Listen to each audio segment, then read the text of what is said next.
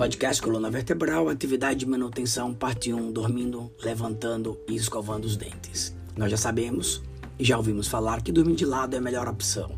Dormir e levantar é uma questão de adaptação, a qual nós chamamos de reeducação. Existem pessoas que dormem com a barriga para cima ou com a barriga para baixo, e realmente o corpo se adapta a esse tipo de postura. Porém, quando você precisa permanecer em uma postura de manutenção, ou seja, sentado por longos períodos, sua coluna sentirá mais desconforto. Dormir de lado deixa a musculatura da coluna mais relaxada e propícia para usar durante todo o dia.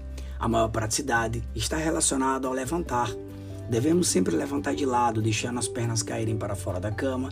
Devo apoiar o cotovelo e ajudar com a mão para que eu evite dobrar a coluna para frente. Ao longo do tempo, Dobrar a coluna causa desgaste dos discos intravertebrais, gerando desconforto e posteriormente dor, a qual pode se tornar crônica.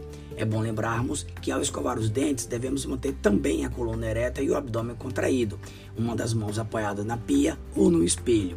Mas observe que a higienização das mãos devem ser realizadas antes de abrir a torneira. Nesse período de contágio do Covid, devemos evitar colocar a mão na boca, nariz e olhos, principalmente logo após a retirada da máscara. Muita atenção a essas etapas.